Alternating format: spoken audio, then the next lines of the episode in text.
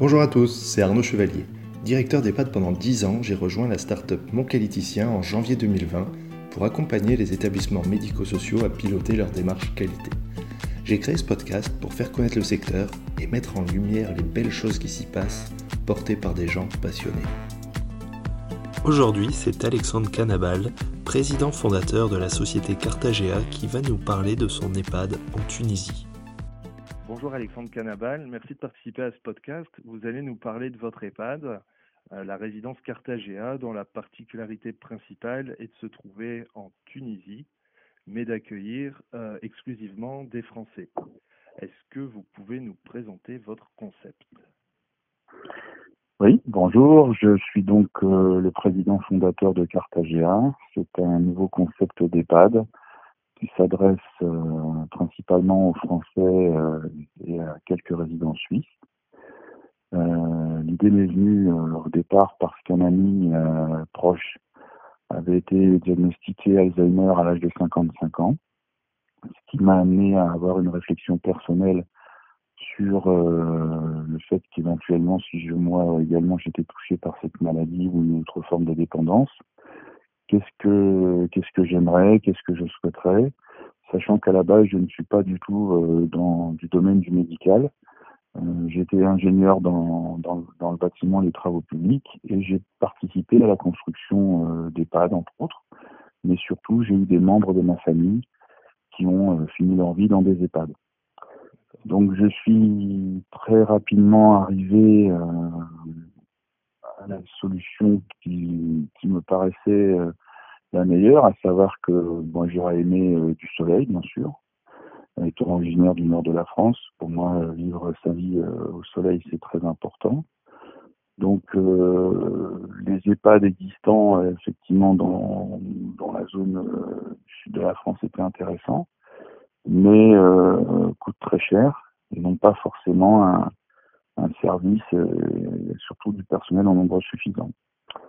Et comme euh, par mes autres activités professionnelles, je me rendais fréquemment en Tunisie, euh, à un moment donné, j'ai eu un comme un flash et je me suis dit finalement, euh, la Tunisie, c'est peut-être euh, le meilleur endroit pour créer ce genre d'établissement.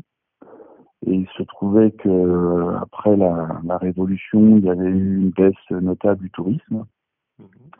Et donc le, pays peinait à retrouver les niveaux de fréquentation qu'il avait obtenus avant. De même, euh, il y avait eu euh, une série d'attentats qui avaient encore plus dégradé la, fréquentation des hôtels. Donc on a pris la décision en, en 2015, en juillet 2015, de, de, venir en Tunisie pour lancer le projet. On est passé par une première phase avec euh, les différentes euh, administrations et euh, on a reçu un accueil favorable de l'État tunisien, notamment du ministère de la Santé et, du ministère du Tourisme. C'est comme ça qu'on a, qu'on a lancé Cartagea. Et donc le concept qui nous différencie par rapport à un EHPAD français, c'est que premièrement, on, on reconvertit pour partie des hôtels sont à la base des hôtels 5 étoiles euh, de normes tunisiennes, qui correspond à peu près, on va dire, des 4 étoiles français. Et donc l'hébergement est, de qualité hôtelière. Et on rajoute à ça une partie euh, médicale et paramédicale avec un encadrement d'une aide-soignante par résident sur la période d'éveil, c'est-à-dire, on va dire, de 7h30 jusqu'à 20h30. Et par la suite, la nuit, euh, la surveillance est effectuée par euh, une infirmière et, et plusieurs aides-soignantes qui se répartissent euh, sur l'ensemble des chambres. D'accord. Voilà le concept de Cartagena. Ok. Et c'est un établissement qui, a, qui peut accueillir combien de personnes? Alors actuellement, notre euh, premier établissement pilote, qui a ouvert en octobre 2016, a une capacité totale de 185 chambres, mais nous utilisons à peu près un tiers de l'hôtel avec environ une cinquantaine de chambres. D'accord. Donc le but, c'est d'avoir une mixité sociale entre euh, des touristes et des résidents permanents. D'accord, donc vous accueillez des touristes dans, le, dans cet hôtel-là Oui, absolument. Super. Et la cohabitation, du coup, ça se passe comment? À quel moment ils peuvent se croiser? Alors en fait, on, on dispose euh, pour la partie, euh, pour notre partie EHPAD, on a, on a deux étages qui sont euh, séparés de l'ensemble de l'hôtel, parce qu'en fait la configuration de l'hôtel le permet. Et ensuite, on a, on a pour des raisons pratiques notre propre restaurant euh, où on fait un service à table avec un patio attenant pour déjeuner lorsqu'il fait beau. Et ensuite, euh, on, on, partage tous les lieux communs, les piscines, les, salons, le bar, etc. Et comme l'hôtel est assez vaste, si vous voulez, euh, la, co la, cohabitation c'est sans problème. Surtout que le ratio euh, un tiers, deux tiers euh, convient parfaitement. D'accord. Souvent, on se rend compte en EHPAD en France que c'est pas facile de faire de la mixité parce qu'il y a une, il y a une réticence à aller vers les personnes dépendantes de la part des personnes qui connaissent pas la maladie, qui connaissent pas, qui ne sont pas confrontées. Oui, absolument. En fait, euh, pour, pour nous, notre spécialité, euh, c'est vraiment l'accueil de personnes qui souffrent de maladies neurodégénératives, type euh, Alzheimer ou bien Parkinson. c'est principalement, c'est principalement le profil de nos résidents. Donc en fait, ce sont des personnes qui sont désorientées, mais qui ne sont pas euh, physiquement dégradées. Donc elles, elles, peuvent très bien euh, cohabiter avec d'autres personnes et à la limite, s'il n'y avait pas la présence de l'aide-soignante à proximité, euh, ils passeraient pour des... Exactement. Après, on a des gens qui sont quand même âgés, donc euh, il, y en a, il y en a quand même une partie, on va dire presque la moitié, qui sont à mobilité réduite. Mais ça, aujourd'hui, c'est assez commun de, de, voir des personnes à mobilité réduite dans, des lieux publics. Mais euh, en fait, au, départ, c'était la crainte, mais euh, généralement, c'est en réalité en quatre ans, je vais vous dire, de mémoire, on a eu deux réflexions. Donc, c'est des personnes euh, qui sont venues dans l'hôtel. Alors, je, voudrais vous préciser une chose importante, c'est que sur les sites de réservation en ligne d'hôtel ou de, de tour opérateur, puisque l'hôtel fonctionne de cette façon, euh, il est précisé dans chaque fiche de l'hôtel que l'hôtel accueille à l'année des résidents personnes âgées. Voilà. Mais on a eu deux cas où euh, des gens, euh, je veux dire assez stupides, euh, ont dit oui c'est quand même on dit pour passer des vacances on voit des gens en fauteuil roulant. Donc les deux fois où ça s'est produit, on leur a dit mais je pense que vous avez tous un papa et une maman. Et posez-vous un peu la question si euh, qu'est-ce que vous diriez si c'était votre père ou votre mère qui était là? Et en fait, ça s'arrête tout de suite. Voilà. C'était deux réactions primaires de personnes qui n'avaient pas, on va dire, euh, un certain niveau euh, d'intelligence. Et c'est les deux seuls cas qu'on a eu en quatre ans. Okay. Parce qu'en fait, euh, bah, les gens, justement, les gens qui viennent passer euh, des vacances à l'hôtel, bah, sont plutôt euh, plutôt ravis de voir qu'on prend soin des personnes âgées. Voilà. C'est l'esprit euh, qui, qui prévaut dans, le, lors, des, lors des visites. Ok. Euh, alors pour revenir sur la notion de, l'accompagnement et des soignants, euh, sur votre site internet, vous mettez qu'il y a deux soignants pour trois résidents, c'est ça? On est quasi au, au visé du 1 pour 1. Ah mais on dépasse ça en fait. On dépasse. En fait, au, départ, on a expérimenté, je vais rentrer un peu dans le détail technique, on, en, en, fait, au départ, on a expérimenté euh, le travail en, en, en 3-8. Donc on avait une équipe du matin qui faisait euh, 7h-15h, une l'après-midi qui faisait 15-22, et une équipe de nuit qui faisait 22 à 7. Et, et dernièrement, euh, suite à, à, la pandémie, comme il y a eu des restrictions euh, euh, en Tunisie de, de, circulation comme partout dans le monde, hein, ouais. Ça nous a amené à, à, réfléchir à un autre mode de fonctionnement. Donc on est passé en deux équipes de 12 heures. Et finalement, finalement c'est beaucoup mieux parce que parce que le, le résident du coup de, sur la, la, la même journée va avoir la même résidence. Donc elle va l'accompagner de 7h30 le matin jusqu'à 20h30. Donc elle va faire l'éveil, le petit déjeuner, les activités du matin, le, euh, elle sera là pour le repas du midi. les activités de l'après-midi, les soins, le goûter et le repas du soir jusqu'au coucher. Et à ce moment-là, maintenant, on a euh, par exemple euh, une équipe qui va travailler quatre jours sur la semaine et qui va avoir trois jours de repos. la semaine suivante, trois jours de travail, quatre jours de repos. Donc même pour le personnel, c'est c'est un, un, progrès parce qu'avant elles avaient un, un, jour de congé par semaine et maintenant en fait sur le mois elles ont euh, elles ont 14 jours de congé. Donc tout le monde tout le monde a trouvé son, son intérêt à ça et on s'aperçoit que euh, les résidents apprécient, euh, apprécient ces nouveaux horaires. Voilà. Donc on a bien une aide-soignante par résident.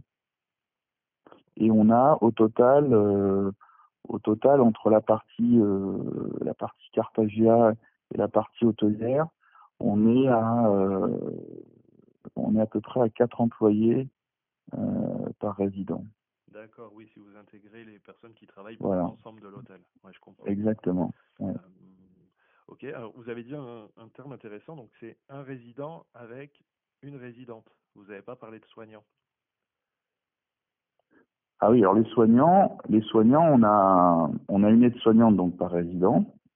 Après, il y a, il y a, il y a, nous avons des infirmières.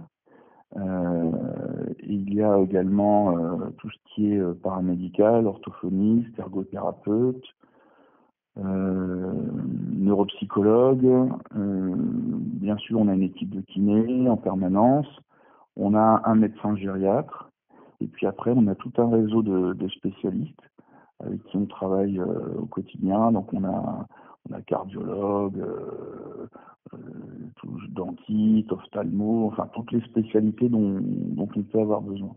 Le gros avantage, c'est que, par exemple, un, besoin dentaire, euh, si, si, ça, si, si, le problème a, surgit un matin, dans la journée, on arrive à obtenir un rendez-vous.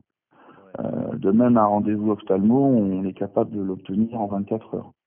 Voilà pas le cas partout. Non.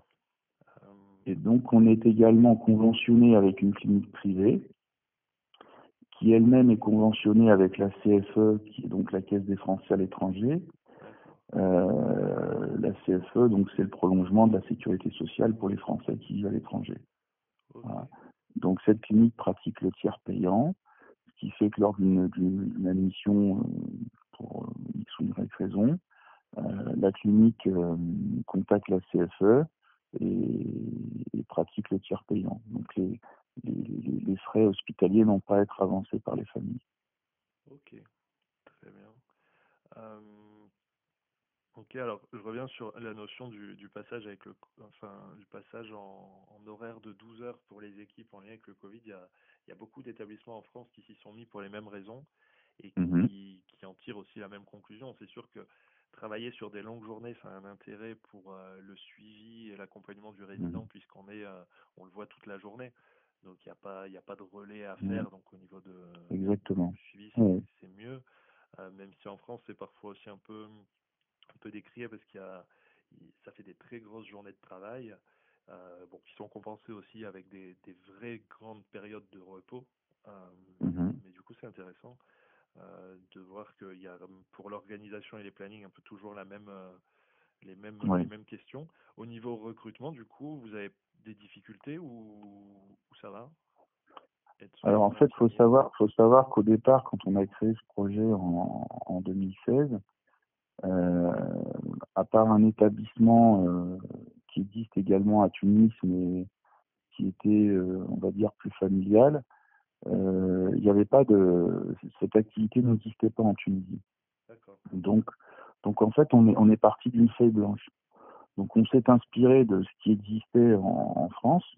On a on a gardé le meilleur, on a amélioré les, les défauts et on a cherché. Euh, alors, il faut savoir qu'en Tunisie, il y a une grande tradition médicale parce que depuis euh, depuis en fait euh, l'indépendance de la Tunisie, il y a toujours eu des échanges éducatifs entre la France et la Tunisie. Donc beaucoup de médecins tunisiens ont fait, leur étude en France. Certains sont revenus en Tunisie, d'autres sont restés. Donc la, médecine en Tunisie, c'est quelque chose qui est vraiment très présent. Donc il n'y a pas, il a pas eu vraiment de grandes difficultés à trouver des, des aides-soignantes. La seule difficulté, c'était qu'en fait, à la base, elles étaient formées pour, euh, pour travailler en clinique ou dans les hôpitaux. Ouais, trop médical, Donc c'était voilà. Ouais. exactement. Donc la première année, en fait, on a on a pu faire un partenariat avec une école qui est à une vingtaine de kilomètres de, de, de notre euh, établissement. Et on a pris euh, on a pris la première promotion, enfin on a pris la promotion qui arrivait. Et effectivement, c'était un peu compliqué au départ parce que bah, les filles, euh, voilà, elles étaient trop médicales. euh, mais en même temps, lorsqu'on a démarré, on a démarré avec un résident. Hein. Ouais. Donc ça nous a permis petit à petit de, bah, de trouver nos marques, de regarder ce dont on avait besoin. Et ce qui fait que le partenariat avec l'école a permis à mettre en place des, modules de formation qui n'existaient pas. Donc la deuxième année, on a eu des filles qui étaient déjà un peu plus euh, opérationnelles et mieux formées pour notre activité. Et puis la troisième et la quatrième, c'était vraiment euh, voilà. Donc en fait, on trouve maintenant des, des aides-soignantes qui sont diplômées euh, et qui sont vraiment parce que dès, lorsqu'elles commencent leurs études avec l'institut de formation avec qui nous avons un partenariat, euh, la directrice euh, propose et repère déjà des filles qui pourraient convenir à ce que à l'activité de Cartagena. Donc il y a une présélection qui, qui s'opère déjà dès l'école.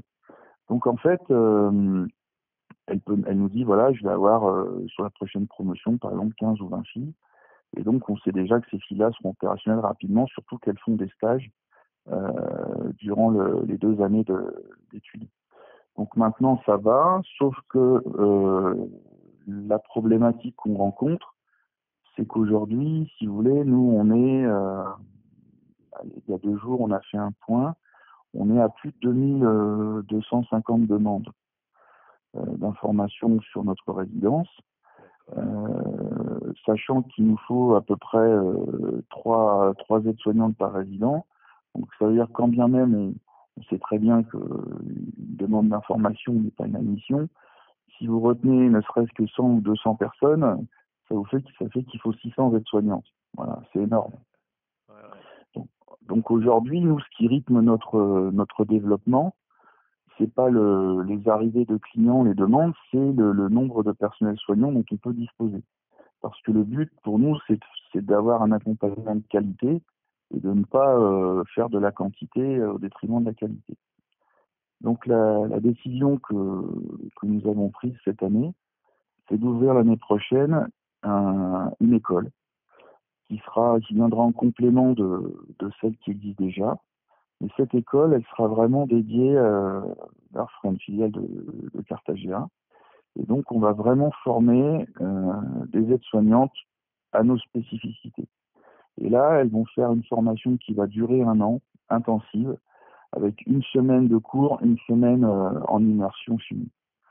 Et donc, on devra arriver à former plus de plus d'aides-soignantes et surtout euh, avec un niveau euh, encore supérieur, puisque les professeurs qui vont m'y enseigner seront pour la plupart français et suisses. Voilà. Ouais, donc vous maîtrisez vraiment, enfin c'est, j'entends que c'est un sujet critique que vous, sur lequel vous reprenez la main en fait pour, euh, pour assurer le, Exactement, parce que humaine. voilà, parce que la, la ressource humaine est, est primordiale et bon déjà déjà à la différence de l'Europe, on a un, taux de turnover qui est très faible. Oui. En fait, euh, généralement, les, les, les- les filles qui, qui viennent travailler chez nous, alors je dis toujours les filles parce qu'il faut savoir que euh, en Tunisie, c'est vraiment un métier féminin. Il y a très très peu d'aides-soignants, mais vraiment très peu. Je ne sais même pas s'il y en a un pour mille. Donc en fait, on a euh, chez nous, on a que du personnel féminin. Donc les filles, lorsqu'elles quittent l'école, elles ont 20 ans, 20 22 ans, euh, 23 ans. Euh, elles commencent à travailler et après, ce qui se passe, bah, bien souvent, elles rencontrent quelqu'un, elles se fiancent, elles se marient, elles ont des enfants. Donc là, euh, le retour des quatre premières années, c'est qu'on a des filles qui sont qui sont qui sont mariées, qui, sont parties euh, lorsqu'elles ont accouché, qui, reviennent maintenant. On a ça régulièrement. Et après, il y a, parfois des, personnes euh, qui, qui qui ne nous correspondent pas et qui nous correspondent plus et qu'on qu'on remplace par d'autres parce qu'on est vraiment dans un souci de de qualité constante. Et j'imagine alors par rapport à l'Europe que vous êtes en mesure de, proposer aussi un, salaire peut-être plus attractif par rapport à par rapport même à, d'autres établissements, alors du coup plus l'hôpital, mais même juste par rapport à, une notion de pouvoir d'achat et à d'autres métiers? Oui, effectivement, parce que bon, bien sûr, euh, de toute façon, il n'y a, y a pas de secret. Si on arrive à avoir autant de personnel en, en Tunisie, c'est parce que le, le, les salaires euh, sont moins chers. Il faut savoir que chez nous, on a, on paye les, les employés en moyenne 30%, voire un peu plus que euh, qu'ailleurs. Euh, alors dans, dans le public, euh, c'est carrément 50% de plus que dans le public. Parce que dans, dans le public, si vous voulez, en Tunisie, être fonctionnaire, bon, déjà dans la culture, c'est le Graal pour eux d'être fonctionnaire. Et les fonctionnaires sont très mal payés. Voilà. Alors a, un, ça a un effet pervers, c'est que bah, parfois, euh, dans, dans le système public, bah, les gens, comme ils sont mal payés, ben, ils ont tendance à pas toujours être au top. Et puis aussi, euh, ça induit parfois des comportements avec des gens qui, qui essayent de faire autre chose en, en plus de leur travail, bah, forcément parce qu'ils y sont contraints. Bref, nous, on a dès le départ, euh, on a voulu que les gens soient très bien payés. Déjà euh, parce qu'on estime que c'est normal. Ensuite parce que bah, le pouvoir d'achat c'est très important, hein, euh, parce que les filles bien souvent euh, soutiennent leurs parents, parce que les parents euh, bah, les parents ils se sont privés pour leur pour leur payer des études euh, pour qu'elles aient un, un, métier. Donc c'est dans la culture euh, une, tradition que d'aider à son tour ses parents lorsqu'on travaille. Donc le fait qu'elles aient un bon salaire euh, leur permet d'aider les parents, voire même les, les, frères et sœurs qui sont plus plus jeunes. Et puis euh, bah aussi ça crée un ça crée aussi euh, une émulation et, et, ça fait que bah, les filles en fait lorsqu'elles ont un bon salaire qu'elles ont un travail qu'elles aiment et puis qu'elles sont, elles sont respectées, ben, elles n'ont pas envie de partir, hein, voilà, tout simplement. Euh, voilà. Carrément. Sur la notion de la culture, du coup, vous disiez, il y a votre établissement, un établissement à Tunis, mais ça veut dire qu'il y a, en fait, il y avait, il y avait, il y a pas de maison de retraite en Tunisie. Non, alors, enfin, il y, en, a, il y en a. Alors, faut savoir que hum, dans la culture euh, méditerranéenne et oui, et d'Afrique, hein, parce qu'on est, on est en Afrique du Nord, mais on est surtout euh, dans le bassin méditerranéen. Euh, moi, je suis d'origine espagnole. Euh, dans tous les pays, euh, Espagne, Portugal, Italie, même France avant, hein, la tradition, c'était qu'on avait des maisons familiales et on gardait les parents à domicile. Bon. En, en, Tunisie, comme, comme dans les autres pays du Maghreb, c'est la même chose. Sauf que Sauf qu'aujourd'hui, dans le 21e siècle, et en fait, il y a les, les, familles, en fait, elles sont, elles sont dispersées maintenant pour la plupart. Vous avez des, Tunisiens qui vivent dans le monde entier. Euh, le pays, même si c'est un petit pays, est quand même assez vaste. Et puis après, le problème qui se passe également, c'est qu'il y a l'apparition de nouvelles maladies comme euh, l'Alzheimer, euh, voilà, c'est que les gens aujourd'hui euh, bah, ne peuvent plus forcément s'occuper de leurs parents. Donc il y a eu des créations de, de, maisons de retraite publiques. Et il y a également des, des, petites maisons de retraite. Alors c'est c'est pas c'est un concept en fait. ce sont des, des, des, des villas. Et puis dans les villas vous avez 4, 5, 6 chambres. Et puis en fait, ça, ça fait c'est en fait un peu comme des pensions de famille. Ouais, voilà. Okay. Voilà, c'est ça, c'est ce qui existe actuellement en Tunisie euh, pour, pour les Tunisiens. Et, et en fait, euh, pour, en avoir parlé à plusieurs reprises avec le, les ministres de la santé qui, sont succédés euh, depuis qu'on a ouvert, euh, notre, en fait, notre, notre concept, notre projet euh, va servir de, retour d'expérience pour qu'à l'avenir, euh, définisse d'autres types d'hébergements, justement pour, pour les personnes âgées dépendantes tunisiennes. Voilà. D'accord. On avait échangé, vous m'avez dit, alors pour revenir sur la notion de l'accompagnement et, et, du soin, euh, le fait de, de, ben de laisser son proche ou de l'amener dans un établissement qui a plusieurs centaines, voire peut-être milliers de kilomètres pour certains de, de chez soi. il y a Mhm. une notion de peut-être d'inquiétude qui, est, qui va être exacerbée encore par rapport à ce qu'on peut voir en France. Euh, Mhm. Vous m'aviez dit qu'il y a, vous, vous, vous, mettez à disposition le suivi euh, de beaucoup d'informations à disposition des familles. Voilà, c'est ça. En fait, pour, pour reprendre euh, le cheminement des familles, Ouais. au départ, vous avez, vous avez, euh, vous avez deux types de, de, de, de familles. Vous avez par exemple, on va dire une famille qui, qui est originaire de, de Dijon. Hein. Euh, les enfants sont à Dijon, les parents sont à Dijon, ils ont fait toute leur vie à Dijon, ils sont jamais sortis de Dijon. Bon, donc là effectivement, euh, ces familles-là ben, vont privilégier le moment venu un EHPAD à Dijon. Voilà. Ouais. Voilà. Alors ça, ces familles-là, c'est clairement pas euh, le profil de ceux qui vont être intéressés par Cartagena. Ça peut, hein, mais majoritairement non. En revanche, imaginons la même famille, un enfant est parti vivre à Marseille, l'autre vit euh, en Allemagne, euh, pourquoi pas en Angleterre.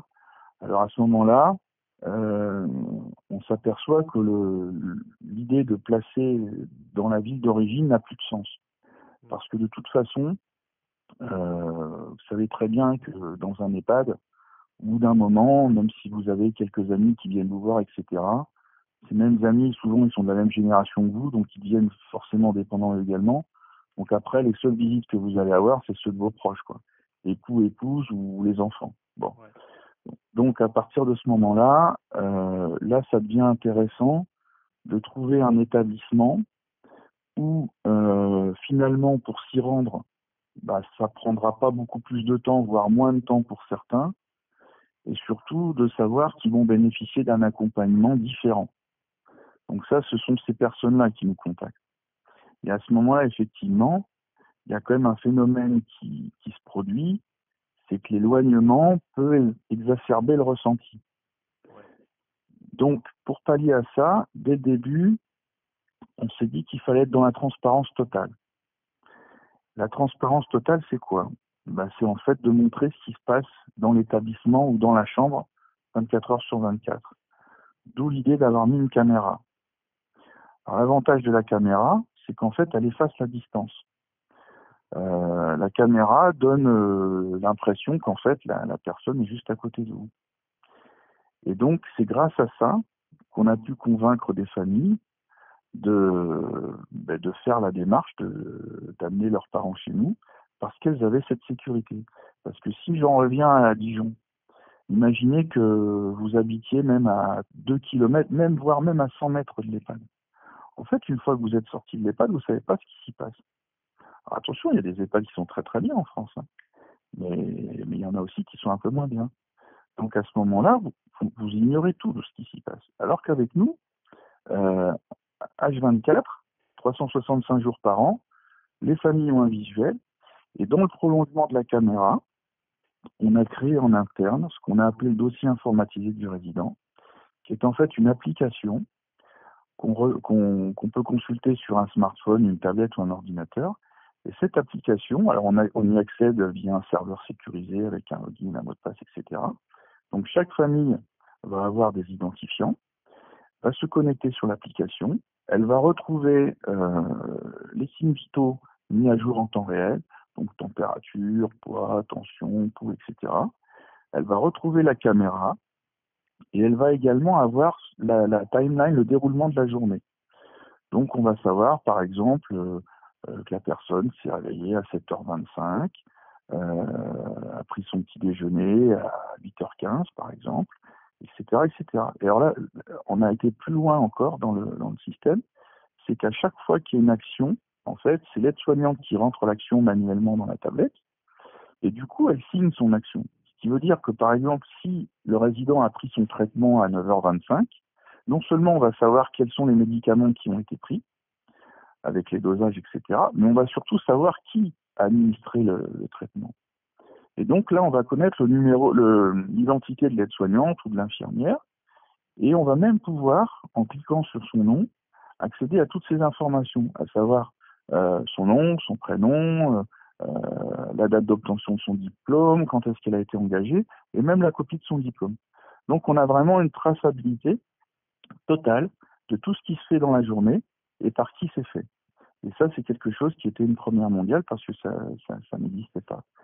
Et avec ça, euh, plus la caméra, ben, en fait, les familles sont, sont vraiment euh, bah, soulagées, en fait, parce qu'elles se disent, voilà, même si je suis loin, euh, même si je suis à des dizaines de milliers de kilomètres, ben, en temps réel, je sais ce qui se passe, je sais comment va mon père ou ma mère, je vois ce qu'il a fait dans la journée. En plus, on peut poster des photos, des vidéos. Donc, il y a vraiment, il y a vraiment une interaction euh, euh, complète qui peut se faire à 24 avec les familles. Ok. Bah, alors, j'imagine carrément que ça doit être vraiment une première mondiale parce que sur pas mal de, ces sujets en France, ça paraîtrait tellement improbable. La notion de filmer, on, va nous dire, mais qu'est-ce qu'on fait de l'intimité, tout ça, et ce serait impensable. La notion du, la, du secret médical, de dire, ben, en fait, je ne dois pas transmettre une info en lien avec un, état de santé, avec des médicaments. Mm-hmm. Euh, donc, euh, donc ouais, vous êtes vraiment, enfin, c'est Enfin, moi, par rapport à, par rapport à moi, ça, ça me paraît presque être de la, de la science-fiction, en fait, se dire nous, enfin, des mmh. choses sur lesquelles euh, que j'aurais jamais vraiment pu imaginer, même si cette notion du coup d'information, de traçabilité et de transparence mmh. euh, permet un suivi euh, ultra efficace, mais mmh. mais avec voilà avec pas mal de, de difficultés derrière, euh, même euh, au niveau du droit du travail, en fait, de dire est-ce que je dois communiquer autant d'infos en lien avec euh, les données. Mmh. En fait, effectivement, le fait d'être en, Tunisie nous a permis de faire ça. En même temps, en même temps, comme je l'ai toujours dit aux autorités, si on ne fait pas ça, on n'aura personne. parce que bon, il faut pas, il faut pas se voiler la face. Hein. Euh, quand, on, vient en Tunisie, euh, on change de continent.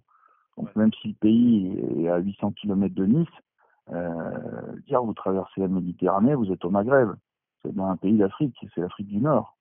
Donc il y a quand même toujours ce ressenti de se dire oh là là, est-ce que vraiment ça va être sérieux? Est-ce qu'on va bien s'occuper de mes parents, etc., etc. Donc dès le départ, moi, j'ai dit voilà, le projet c'est ça, et il faudra le faire comme ça. Soit vous acceptez, on pourra faire quelque chose, soit vous refusez, et à ce moment-là, on fera rien. ils m'ont dit non, non, on est, tout à fait d'accord. Parce que de toute façon, nous, les, les, les, les familles, euh, lorsqu'elles viennent chez nous, euh, on leur demande si, si elles veulent la caméra ou pas. Et elles sont libres. Euh, dans le contrat de séjour, il y a oui ou non. De même, le droit à l'image, il y a oui ou non. Mmh. Alors après, on va me dire, oui, mais euh, les Alzheimer euh, ne, sont peut-être pas en capacité de, de décider ce qu'ils veulent. Mais euh, les, les, les, gens qu'on a chez nous, euh, lorsqu'ils arrivent, euh, ils sont quand même. On n'a on a jamais eu de résident qui était en incapacité de formuler ses, ses, ses choix. Hein, Peut-être que c'est arrivé pour, pour deux ou trois personnes. je pense notamment à une dame qui, qui, qui n'arrive plus à s'exprimer mais, mais de toute façon, c'est fait en, en, en, coordination avec ses enfants qui ont la tutelle, etc. Et puis, et puis voilà, c'est c'est à la limite euh, la question. C'est vrai que la question de l'intimité, elle s'est posée au départ. Mais bon, voilà, nous on fonctionne comme ça. Euh, c'est un avantage. Pour certaines personnes, ça peut au départ euh, présenter un inconvénient. Mais en fait, dans la réalité, très très vite, euh, les gens l'intègrent et en fait, ils oublient la caméra. Non, mais oui, ça permet de gérer déjà au moins cette question de confiance qui est très très dure. Je pense peu importe où on est, hein. c'est vrai que voilà, placer c'est pas le bon terme, mais confier, confier, ses parents à quelqu'un, voilà, toujours on va avoir ce côté, voilà, on a besoin d'être rassuré. Et c'est vrai que l'information, la transparence, c'est un bon moyen de rassurer. De toute façon, les caméras, je, fais un petit retour sur les caméras. Nous, les caméras, il faut savoir également qu'elles nous servent au quotidien euh, pour suivre les résidents, notamment la nuit. Parce que comme la journée, ils sont accompagnés, bon, il n'y a aucun problème. Mais en revanche, la nuit, euh, bon là, comme vous avez une cinquantaine de chambres, euh, que ce soit chez nous ou ailleurs, il y a toujours des grands couloirs, etc. Donc en fait, au poste de soins, on a, on a un mur d'écran et on a le visuel sur chaque chambre. Voilà. Et comme les caméras fonctionnent jour-nuit, donc on, a, on, a, le visuel. Et en fait, on a une alarme lorsque la nuit un résident va, va commencer à se lever ou à bouger. En fait, on a une petite alarme qui se met à clignoter sur l'image, ce qui permet au filles hop, de se dépêcher, d'aller d'aller tout de suite à la chambre. Et en fait, ça évite les chutes. Voilà parce que parce que euh, on, on, a on a on a quelques résidents, on, a, on, a, on va dire qu'on en a un tiers qui sont dans des lits médicalisés, donc on remonte les barrières, mais nous on veut pas contentionner nos résidents, donc en fait on en a on en a la, plus grande partie qui sont dans les lits, euh, les lits d'un hôtel en fait, hein. et donc il y, y, en a qui sont encore en capacité de se lever, d'aller aux toilettes, etc. Mais mais nous notre notre crainte c'est toujours qu'il y ait une chute, hein. Donc le, le, système des caméras permet aussi ça de surveiller, de faire une surveillance nocturne avec des interventions. Ça n'élimine pas le risque à 100%, mais ça le diminue très fortement. Oui, bien sûr, cette fameuse chute, euh, la nuit, mm. on se lève pour aller aux toilettes, voilà. on y voilà. en revenant, on se prend les voilà. pieds ou alors il n'y a pas assez de lumière. Et, exactement, et exactement. En classique, même des accidents mm. Euh, ok. Euh, du coup, peut-être pour, euh, pour terminer, quel, euh, qu'on n'a pas forcément beaucoup parlé des, résidents, des personnes que vous accueillez. Quel retour, quel retour ils vous font? Qu'est-ce que voilà, qu'est-ce que vous vous constatez sur sur leur quotidien, sur je sais pas une forme d'épanouissement, sur comment ça se passe pour eux en fait une fois qu'ils arrivent chez vous? Alors en fait, euh, ce qui se passe, déjà on va parler du côté des résidents. Euh, ce qu'on remarque depuis quatre ans, c'est que les traitements, lorsqu'ils arrivent, ils ont tous plus ou moins des traitements. Les traitements, dans les premiers mois, on, les diminue. Voilà. Parce qu'en en fait, euh, ben, le fait d'être accompagné, le fait qu'il y ait un meilleur climat, ils sont plus apaisés. Et donc, on peut diminuer les traitements. Donc, ça amène un confort de vie supplémentaire. Et très rapidement, en fait, euh, ils prennent, ils, prennent très vite leur marque. Euh, ça, c'est pour le côté euh, résident. Maintenant, du côté famille, bon, les gens au départ, il y a toujours, on va dire, le premier mois, c'est toujours un mois où ils sont un peu dans l'observation, dans la méfiance. Euh, ce qui est tout à fait normal. Hein. Après, euh, après tout ça, ça s'estompe. Donc au début, ce qui est amusant, c'est que bah, comme on a euh, justement le système informatisé, nous on a on a des statistiques de consultation. Donc on voit que les premières semaines, euh, vous avez des, des consultations euh, de l'application qui sont au maximum parce que les gens sont rentrés. Parce que généralement, quand on fait une admission, euh, déjà nous on propose systématiquement une période d'essai de 1 à 3 mois. Comme ça, ça n'engage personne, mieux ni nous. Euh, et, et, durant cette période, bah, les gens décident de rester ou pas, ou il y a des gens qui reviennent faire plusieurs séjours avant de se décider. Donc, en fait, quand il y a une admission, même si c'est pour une période d'essai, il y a toujours euh, un membre de la famille qui va rester euh, deux, trois jours, une semaine, et qui va lui résider dans la partie hôtel. Alors, ce qui est bien, c'est que la, la transition, comme ça, elle se fait en douceur. Ouais, okay. Et en fait, euh, bien souvent, au début, il y a une période de méfiance, qui ou, ou, ou pas, mais bon, c'est tout à fait normal. Et après, une fois que ça c'est parti, bah, en fait, les gens, ça, ils, ils, se libèrent et ils nous disent, euh, euh, voilà, je suis soulagé, j'ai trouvé quelque chose euh, pour mes, mes parents, je, je me sens mieux, euh, je vais pouvoir reprendre une vie normale, parce qu'en fait, en fait, quand on, on est aidant, c'est plus dur que, que la maladie elle-même. Hein. Ouais, ouais, je pense. Voilà. Aussi, ouais. Et, et après, ben voilà, les, les, les gens, euh, les familles, bon ben, ça y est, une fois que, une fois que c'est fait, que la, la mission s'est bien déroulée, que le, le, résident a pris ses marques, bah, ils sont apaisés, ils sont détendus, euh, euh, ils, ils, nous font confiance. Et puis, puis même après, avec certains, il y a, y a une relation qui va même au-delà de la relation euh, euh, EHPAD-famille. Il y a des liens qui se créent parce que hum, bah déjà, déjà les filles avec les résidents, euh, en fait, dans la culture, dans la culture euh, tunisienne, euh, on valorise la, la, personne âgée, contrairement à, à l'Europe. En Europe, vous avez 55 ans, 60 ans déjà, euh, professionnellement, ça y est, c'est fini pour vous. Puis alors quand vous avez 75 ou 80 ans ou, plus et que vous êtes incontinent, vous pouvez plus rien faire, vous devenez un boulet. En fait, dans la culture, euh, dans la culture du Maghreb et même de l'Afrique, hein, euh, plus vous êtes âgé, plus en fait vous avez de valeur à leurs yeux. Donc les, les aides-soignantes euh, considèrent les résidentes et les résidents comme leurs grands-parents. Et, et, et, alors dans le prolongement de ça, euh, du coup, les familles considèrent les aides-soignantes comme des, comme des cousines ou des nièces ou des sœurs, très souvent. Et comme ce sont toujours les mêmes, les mêmes aides-soignantes avec les mêmes résidents, ben, il y a une complicité qui s'installe. De toute façon, elles, peuvent communiquer en direct avec elles euh, via WhatsApp, par exemple. Donc elles peuvent s'échanger des vidéos en direct, parler, etc. Et, et, ça devient en fait comme une seconde famille. Voilà. Ça, c'est ce qu'on a constaté avec le, par notre retour d'expérience en quatre ans. Ok. Euh, Est-ce que vous constatez aussi, alors parce que sur votre site c'est amusant, vous, vous avez une forme de promesse par rapport à l'ensoleillement.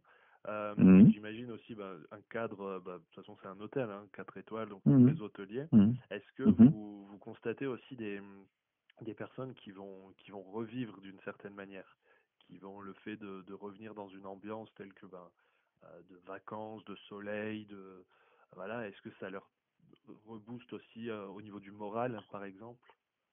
Ah oui, absolument. Bah déjà, déjà rien que le soleil, c'est incroyable euh, l'effet bénéfique du soleil.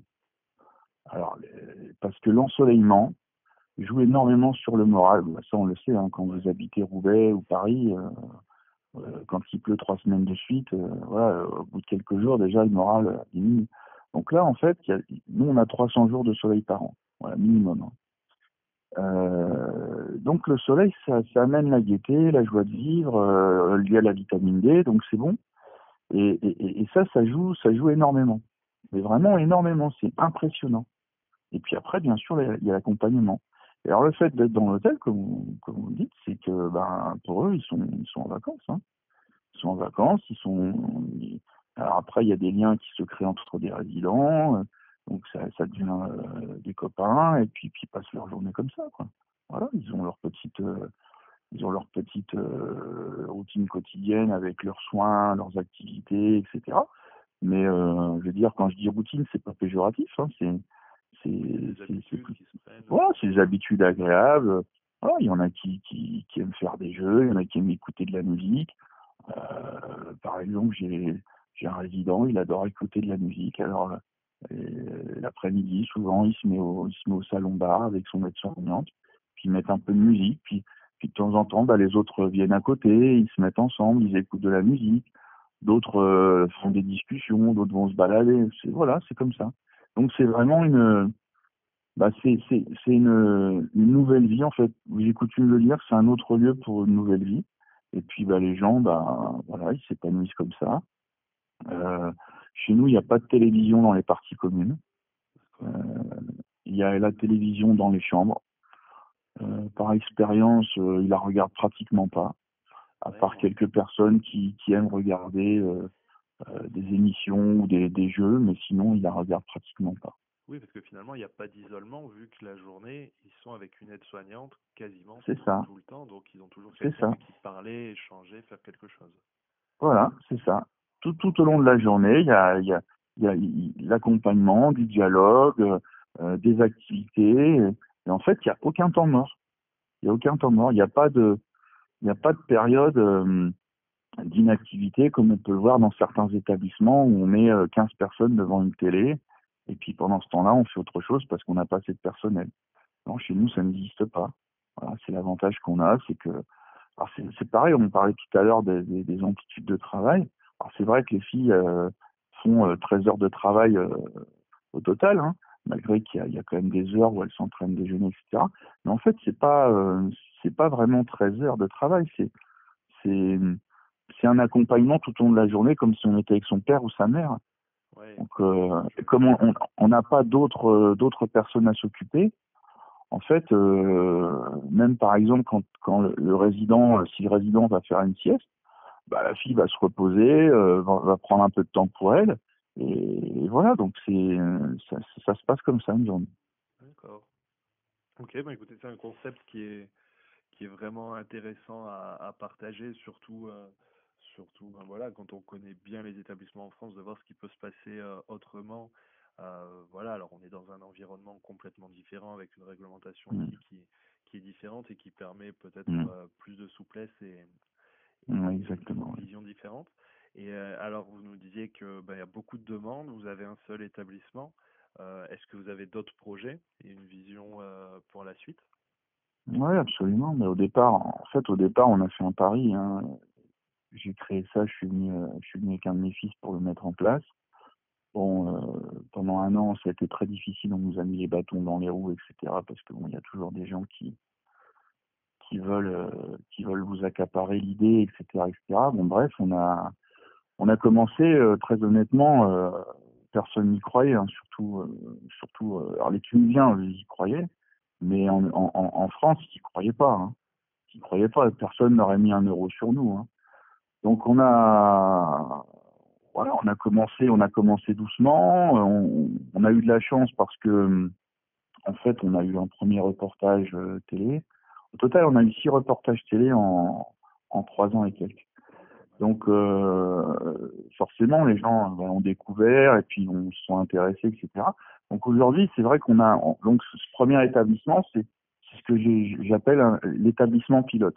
C'est l'établissement qui nous a permis de, démarrer ce concept, de, voir comment on allait le développer, de profiter du retour d'expérience pour imaginer comment serait l'avenir, comment l'améliorer, etc. Donc maintenant, euh, comme on a plus de 2200 et quelques demandes, bien évidemment, euh, on va ouvrir un deuxième établissement. Alors par contre, euh, le deuxième établissement sera, je pense, un peu différent. Peut-être que celui-ci accueillera peut-être qu'on accueillera moins de touristes, je sais pas. Mais enfin, l'idée c'est vraiment bah, d'améliorer encore. Et puis bon, comme on va, on va, euh, vous savez, les hôtels sont tous euh, sont tous en faillite hein, en Tunisie. Hein, c'est Ouais. personne. C'est la même chose au Maroc hein, d'ailleurs. Voilà, parce que déjà euh, le tourisme tel qu'il avait été imaginé dans les années 80 en Tunisie, ce tourisme de masse, bah, il sert plus à rien en fait. Voilà, c'est fini. Les gens aujourd'hui préfèrent partir plus souvent, des séjours plus courts. Ils sont pas forcément à la recherche de, de gagner 50 euros sur un séjour. Parce que voilà, le peu de vacances qu'ils ont, ils veulent en profiter et ils veulent être bien servis. Donc il y a tout un tas d'hôtels, euh, notamment des hôtels qui avaient été construits en deuxième ligne de mer, Ouais. qui n'ont plus d'intérêt parce que quand vous faites euh, deux heures d'avion ou une heure et demie d'avion, c'est pour voir la mer, c'est pas pour voir sur une route qui est derrière la mer. Donc euh, nous, ces hôtels-là, c'est des hôtels qu'on veut reprendre. Et en fait, l'idée, c'est de garder. Alors, par contre, l'avantage, c'est qu'ils ont tous été très très bien construits, parce qu'il y a une qualité de construction en Tunisie qui est vraiment remarquable. Euh, souvent, il y a une grande, euh, pour la plupart, il y a une belle architecture. Donc l'idée, c'est de garder la, la, la carcasse en fait, hein, Ouais. de tout reprendre, de tout rénover de A jusqu'à Z. Voilà. Donc l'idée, c'est de, l'idée de Cartagena en fait, c'est vraiment de, de monter encore en gamme et d'avoir des établissements qui sont vraiment des, des 5 étoiles européens. Voilà. Très très luxueux, sans que ça soit ostentatoire, mais très luxueux et, euh, et qui permettront bah, voilà, d'accueillir vraiment des résidents dans des, dans des, dans des, des choses vraiment euh, exceptionnelles. Et puis l'idée, c'est là, c'est de garder une- partie en fait vraiment pour pour les familles, voilà. Et en fait même essayer de de créer des liens entre les familles, voilà. C'est un peu le c'est un peu le fil conducteur de, du développement futur. Ok, super. Et ben, je vous souhaite euh, beaucoup de courage et d'énergie pour continuer à développer tous ces projets. Merci beaucoup. J'espère que ce podcast vous a plu. N'hésitez pas à vous abonner et à bientôt sur le podcast des établissements médico-sociaux.